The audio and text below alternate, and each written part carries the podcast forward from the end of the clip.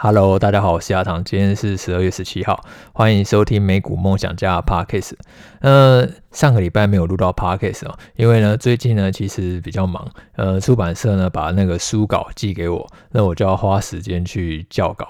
那刚刚终于把书稿都交出去了，如果顺利的话呢，应该明年一月呢这本书呢就可以出来了。那我们来聊一下最近美股的表现哦。那最近美股，相信大家感觉一定是不太好做的。呃，其实坦白说，就是从两个礼拜以前录 Podcast 以来，这两个礼拜呢，其实市场的主轴还是没有什么改变的，就是疫情、通膨还有升息。呃，其实我觉得你可以，如果还没有听的，你可以呢回去呢听一下上一集的内容。那我们这一集呢，就 focus 在最近一些市场比较关注的焦点。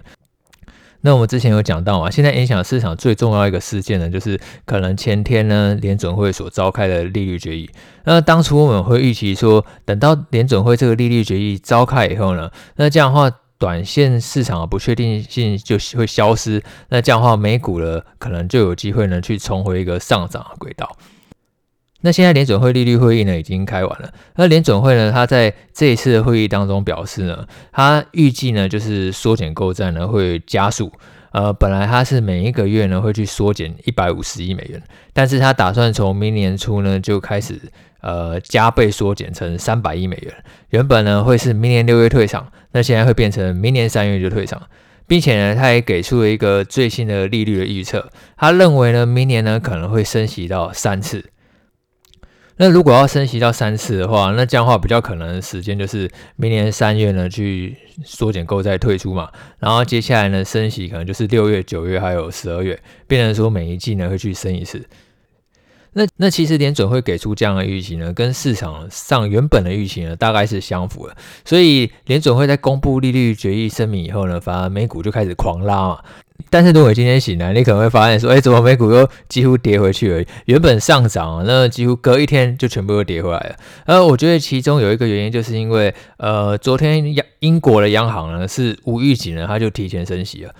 而且它这个是在 Omicron 的变种病毒的影响呢还没有很确定之前呢，就赶快先升息了。所以市场就解读为说，英国央行为了抑制通膨的关系，所以呢就开始去做升息的动作。那这样的话也会进一步去联想到说，虽然联准会呢他说他明年呢会升息三次，而且呢这个速度呢是可以再去做调整的，但是难免会担心说，那会不会升息的速度还会再更快？那这样的话就让整个那个市场呢，就呃有大幅度的反应。原本呢，前一天还因为联准会这个比较感觉起来偏鹰派声明呢，然后让市场有一种利空出尽大涨的感觉。但隔天却因为英国央行意外放枪要升息，一瞬间那种乐观的火苗好像又消失了。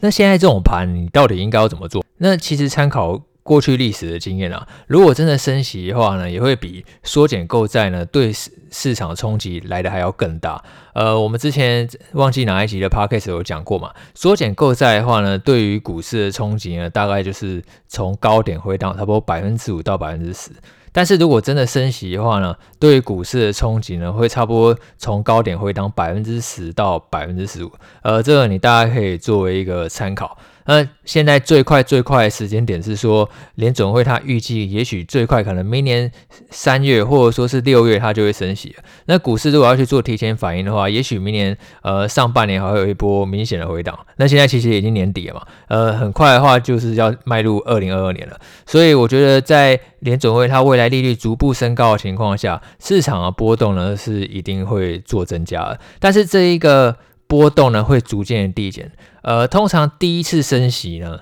对于股市的冲击是最大的，然后后面第二次升息、第三次升息呢，那冲击就会越来越小。股市其实就跟人一样嘛，就是你一开始可能会感觉有点惊吓，但是后面，其实就会越来越习惯，然后会发现说其实也没有什么。参考上次升息循环的话。当时联准会是在二零一五年十二月首次升息，那个是已经经过二零零八年金融海啸以来，长达快要十年时间才第一次升息。那那时候在二零一六年初的时候，其实美股就有一个蛮显著的回档。那我觉得其实通常历史都会有一点类似啊。如果联准会它真的在明年中，或是可能时间点在提前，明年三月升息的话，那差不多在这个时间点，或者说稍微提前一点，呃，股市可能就是会。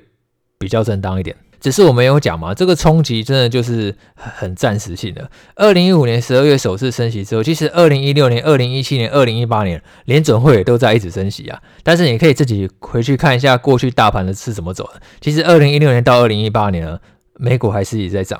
所以我并不觉得说现在如果联准会真的要升息了，然后美股它就会整个掉下去了。其实。大方向来讲的话，就是如果有回档的话呢，都还是一个不错，就是可以去建仓的机会。就好像百货公司打折嘛，那你为什么不买呢？只是要什么时候买而已。因为你会发现说，其实美股最近的走势呢，其实是很分歧的。呃，就是可能那少数极少数的公司，它还是也在维持着上涨，然后去撑着大盘，好像大盘没有回落很多的感觉。但是很多小型科技股都是跌烂的。呃，所以如果你本身就是在小型科技股呢，部位比较重的话，你可能会觉得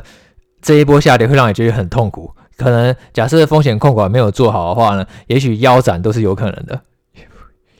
那其实今年以来，小型成长股的表现呢，就一直都不太好。我们用那个 ARKK，也就是木头姐她发行的旗舰基金 ARK 来当做例子的话，你会发现说它的报酬呢是远远落后呃波克夏的，也就是巴菲特操盘波克夏。巴菲特他喜欢买一些估值相对便宜的价值股，然后 ARK 呢，他只是呢喜欢去买一些就是营收具成长性的呃更具爆发力的成长股。其实虽然最近大盘比较震荡哦。播客下他还创了历史的新高，然后今年以来报酬呢还达到百分之十九，然后反而是 ARK 呢今年以来已经下跌百分之十五，那一来一往呢就超过百分之三十五的差距。所以说，如果你在今年初投资播客下的话，你一定是笑哈哈的，你会觉得说，呃，人生是很幸福很美满的。但是如果你是在年初投资阿克的话，你应该会觉得你今年的投资就完完全全彻底的失败，会觉得人生好像不是属于你的一样。可是。如果你是在二零二零年就有进场的话，是完全不一样的光景哦。二零二零年的时候呢，波克夏它只有上涨百分之二点三七，然后反而是阿克它上涨了百分之一百五十以上，呃，几乎是翻了超过两倍，所以。如果你是在去年投资 ARK 的话，你会觉得就是投资成长股真的太棒，人生最美好的事情。反而去年是有很多人在笑说波克夏不行了，巴菲特老了没有用了。然后，但是今年其实就整个情形就倒过来嘛。所以我常常觉得说，你今天在做投资的时候，你千万不能看见某一档股票最近一直在涨，然后涨得很高很高，然后。你就会用后照镜开车，就会说未来也会这样这么一直涨下去。那实际上股市的运作完全不是这样子的。股市通常就是当股票一直在涨的时候呢，涨到最后呢，真的越来越多人都注意到这档股票，然后大家都上车，后面没有人可以再接手，那接下来股市就要开始一直跌。因为其大家可以想想去年阿克到底有多疯，然后也开始有很多人就是把木头姐当做神来拜，然后开始去研究木头姐每一档的持股，然后。今年，但但是呢，今年反而就是波克下的报酬是表现更好了。但是今年已经快要结束了嘛，现在在现在阿克投资情绪那么低迷的时候，那基金旗下每一档小型的成长股都几乎真的已经是破底在破底的时候，我是觉得啊，反而你可以去开始慢慢的去观察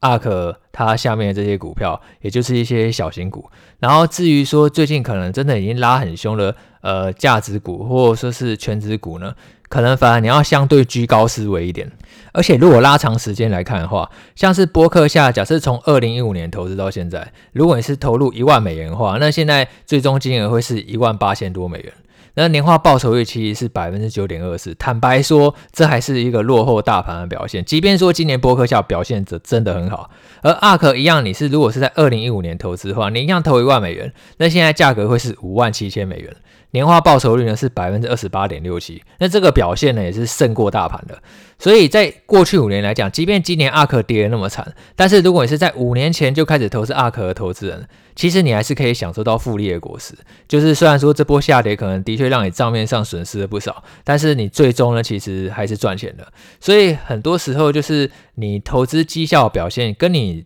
时间的长短也是蛮有关联的。假设说你就是投资，可能只看一个礼拜，然后一个月，甚至只有几天，那这样的话，你可能很容易感受到说你的报酬怎么常常会是负的。但是如果你今天投资的时间有拉长一点，而且你也看对方向了，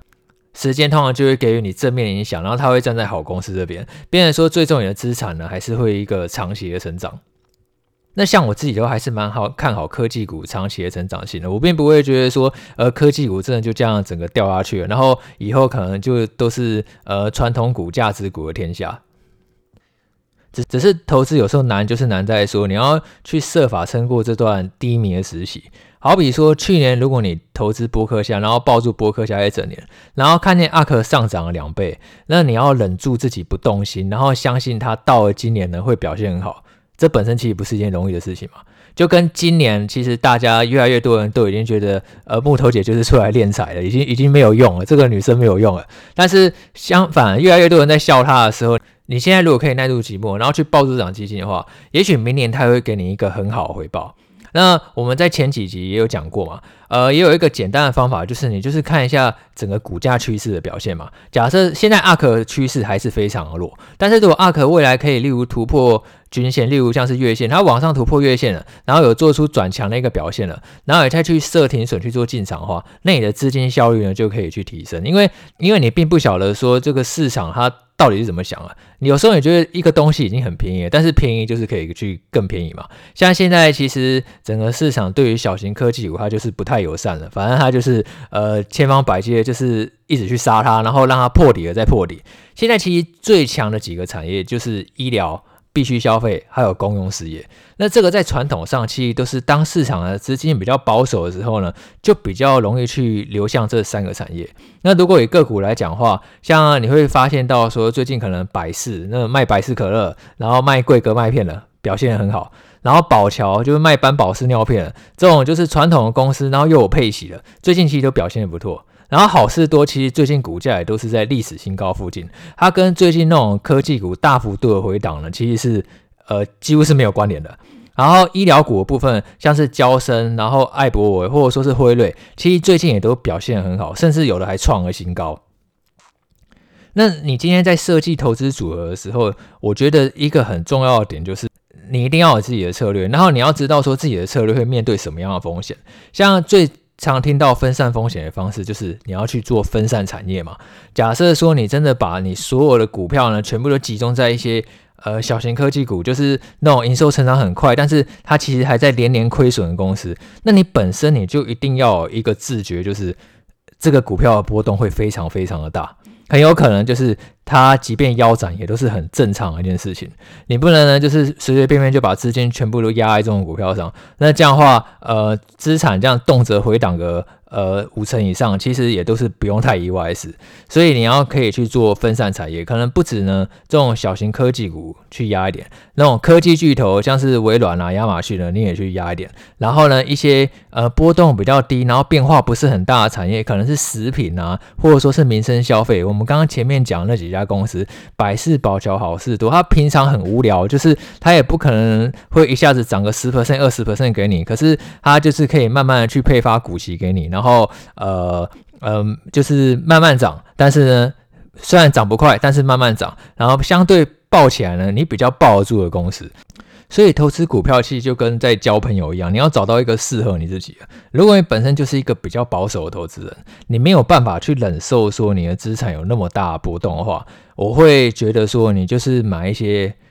配息股为主。可能像是股息成长股，那股息成长股，你可以在一个网站叫 Jeeper Investing 的网站找。然后我记得我在应该是第二集的 Podcast 当中有介绍过，说呃股息成长股呢要怎么样去找。那其实也可以去听听看那一集。然后你在这个网站当中，也就可以找到说，那连年调升股息的公司到底有哪些？呃，连续调升股息并不一定代表说股价会涨。但是可以去连续调升股息的公司，常常就是代表说它已经实现一个稳定的利润，它有一个就是已经比较成熟的商业模式可以去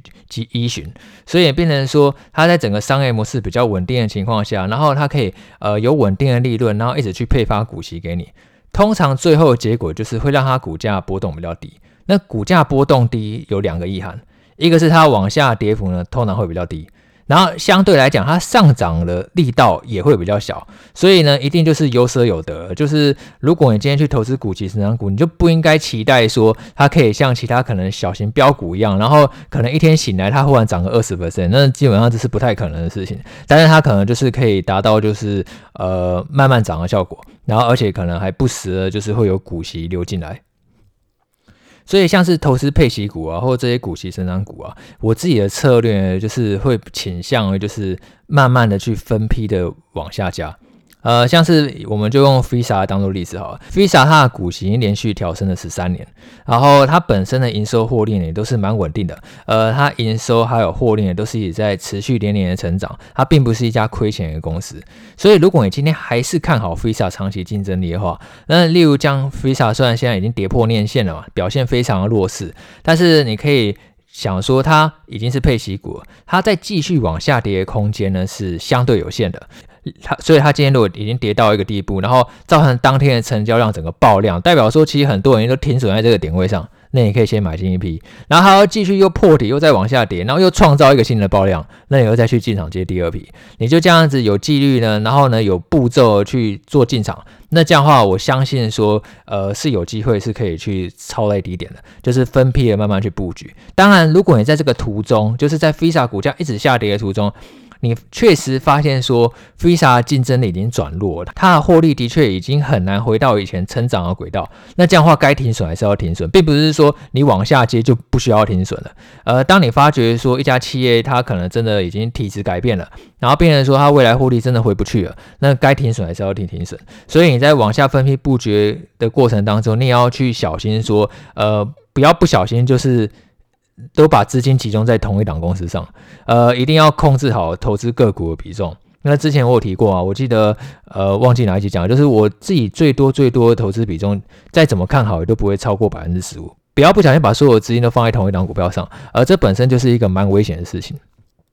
那如果你今天投资的是成长股呢？如果你本身就是你是觉得你是可以一个忍受高波动的话，我会觉得成长股就比较不适合往下分批加嘛，因为成长股的波动真的都非常的大。像是以 Square 来讲的话，它现在从八月的最高点一直到现在十二月，它已经跌了超过四成了。即便你有再多的资金，你这样分批去做进场，哦，你也真的会接。接到接到手抽筋，你真的会接不下去，因为它这样跌幅真的是太深，你也不知道它最多跌到哪里。Square 它虽然营收成长上还蛮快，但是它还。并没有说就是一个很稳定的利润来源，变成说它还是在亏损扩张的情况下，它原本这个股价波动程度就是会比较高了。这就好像你在现实生活当中一样，你在现实生活当中，你可能是可以去找一些相对稳定的工作，可能是公务员啊、军人啊，或者说是警察等等的，它可能薪水非常稳定，但是你没有办法期待说这个薪水呢会涨得多快。那你也可以呢，就是想要赚最多钱的方式，可能就是直接去创业。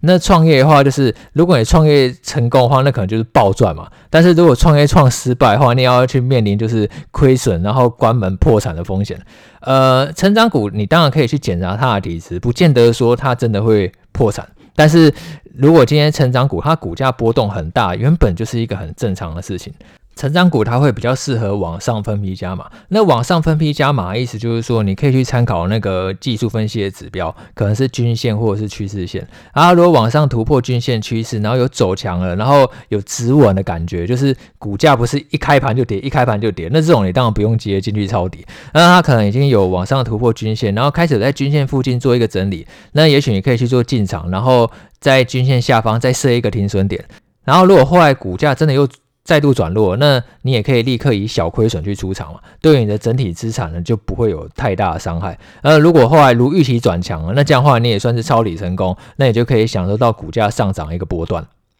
这个会是我觉得就是投资成长股会是比较容易控制风险的一个方式，因为成长股它的波动往往会是比较大。那假设说，如果你今天呃跟配息股一样，可能像是抄底 Visa 一样，呃，那你就是每跌到爆量就接一批，每跌到爆量就接一批。那也许你要有很多批，你才可以抄到相对一个比较低的位置。那就是口袋要够深才行，然后你的心脏也要够强才行。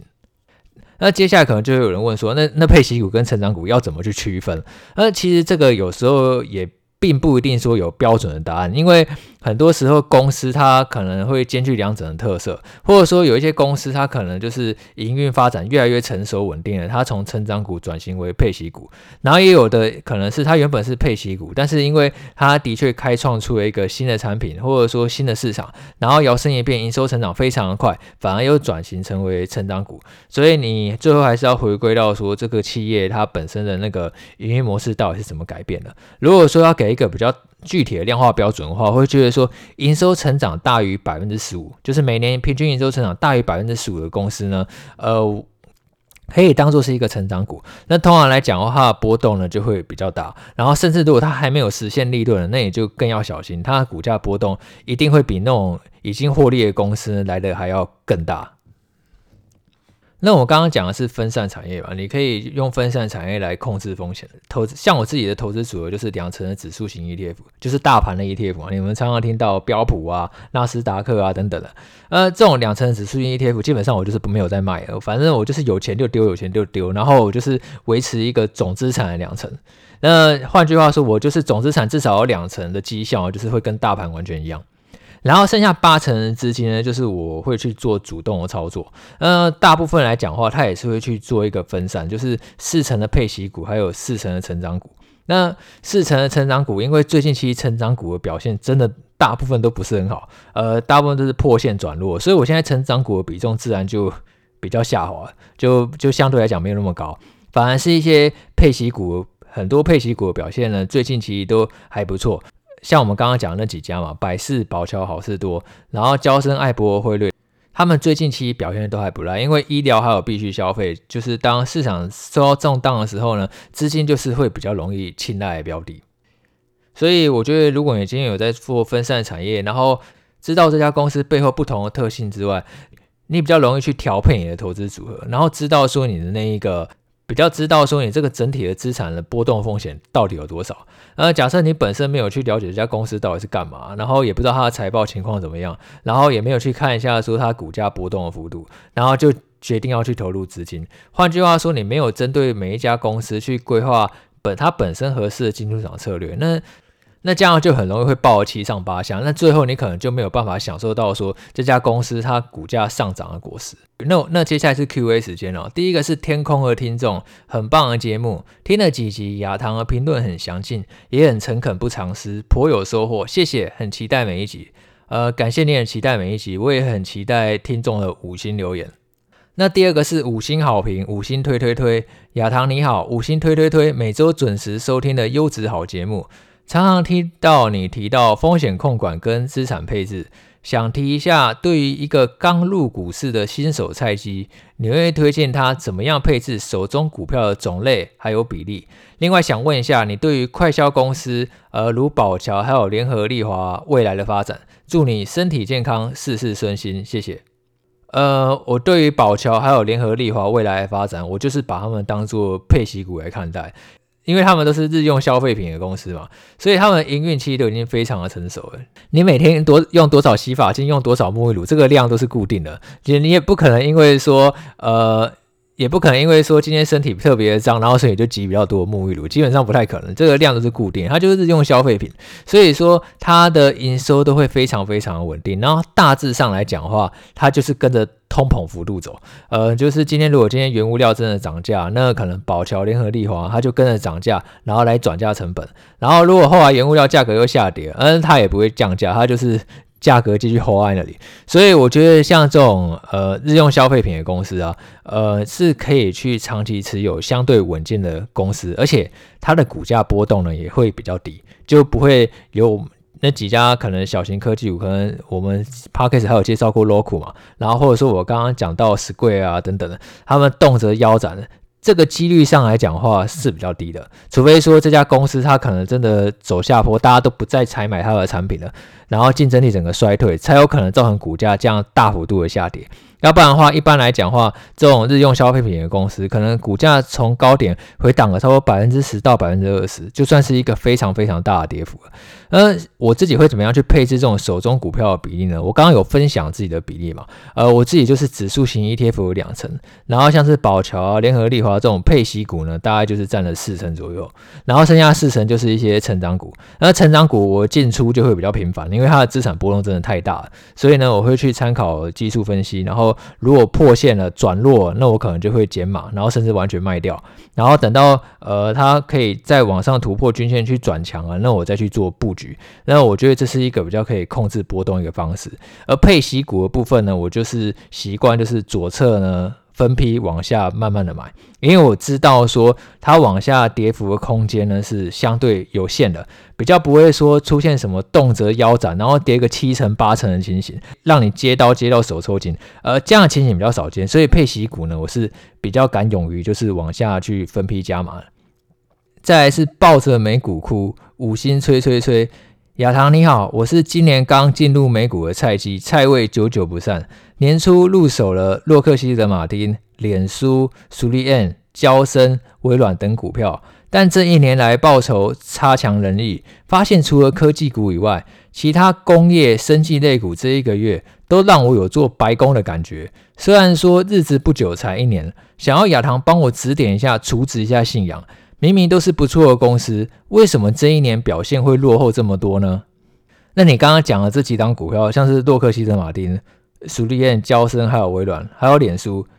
呃，我觉得其实他们最近的股票表现其实应该都没有很差吧。就是过去一两个礼拜来讲话，呃，跟一些小型科技股比起来的话，你会发现说这几档股票反而还算是相对抗跌的。呃，那我觉得是这样啊，当一家公司的股票。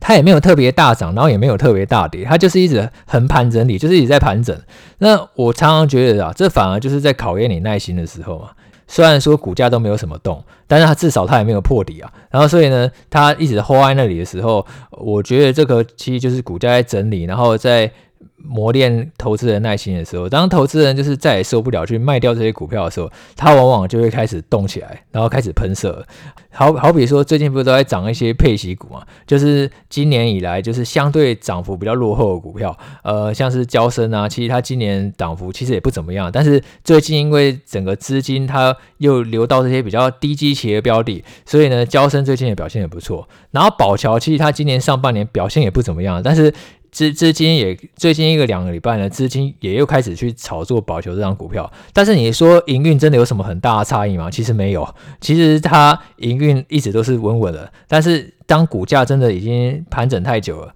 然后呢，企业价值它还是也在持续的上升，最终市场就会发觉到说，哎，原来这家公司那么便宜，然后他就会开始去拉这家公司的估值，然后刚估值一直拉过头，他会发现说，哎，没有，不行不行，这家公司太贵了，然后所以他又会开始去杀这家公司的股票，所以其实投资都是这样啊，就是每一档股票都有他自己一个登场的时机在，呃，你今天如果手上刚好都是一些好像不太动的公司，你要去研究说这家公司它的企业价值。到底是不是还在持续上升？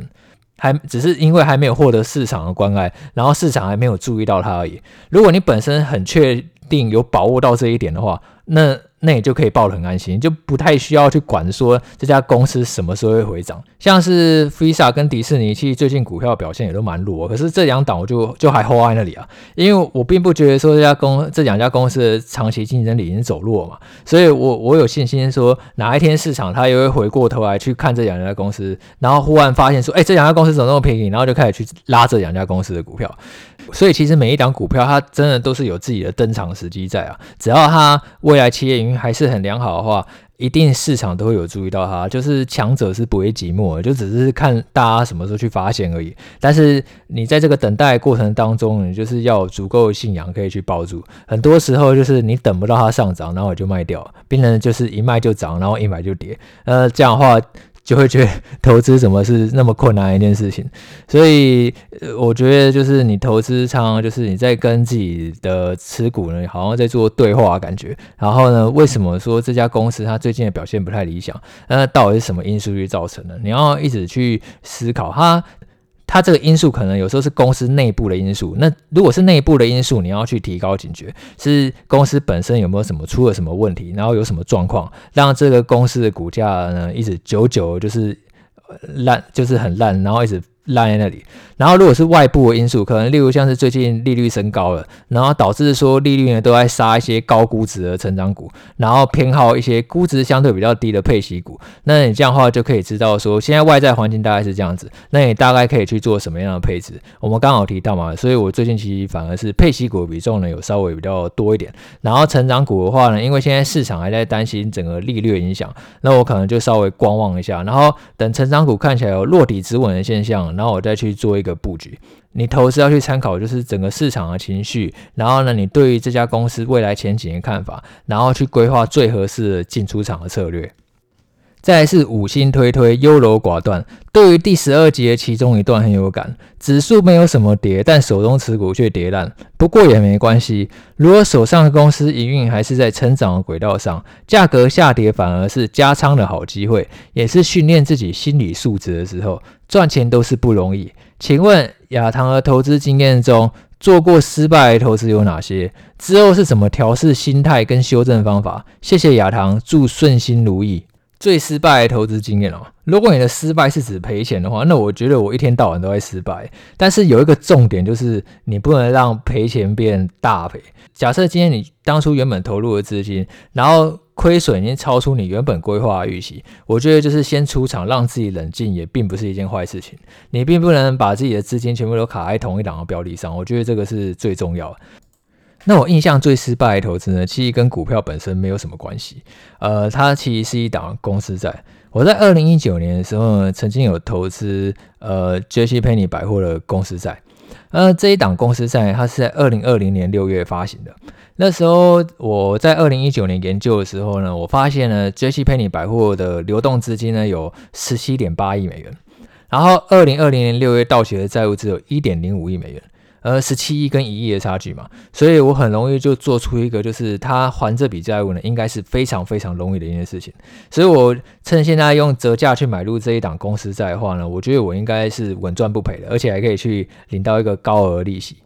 而且让我更有信心一点是，那时候我发现说，Jesse Penny 百货他，在二零一九年六月到九月呢，他一直在买自己家公司的股票，经营层他一直在买自己家公司的股票，呃，买了差不多有快要两百五十万美元，所以就让我会觉得说，经营层他连股票都敢买，那这样我持有他的债券。又有什么问题？因为今天如果一家公司它真的破产的话，股票基本上会归零嘛。然后接下来债券就是看那个资产它去清算的程度，然后来偿还你的债券。所以他今天连这种最最偿还未接最下面的股票他都敢买，那我持有债券应该是更加安全。只是后来的剧本其实大家都知道嘛，因为我在二零一九年去投资这家公司债，想不到说就是二零二零年的时候疫情就爆发了，然后那时候各国不是都在封城嘛？那因为封城的关系，所以其实人就不会去 j c p e n n y 百货去消费。是，然后他在几乎没有营收的情况下，他最后在五月的时候申请破产。那我的债券呢是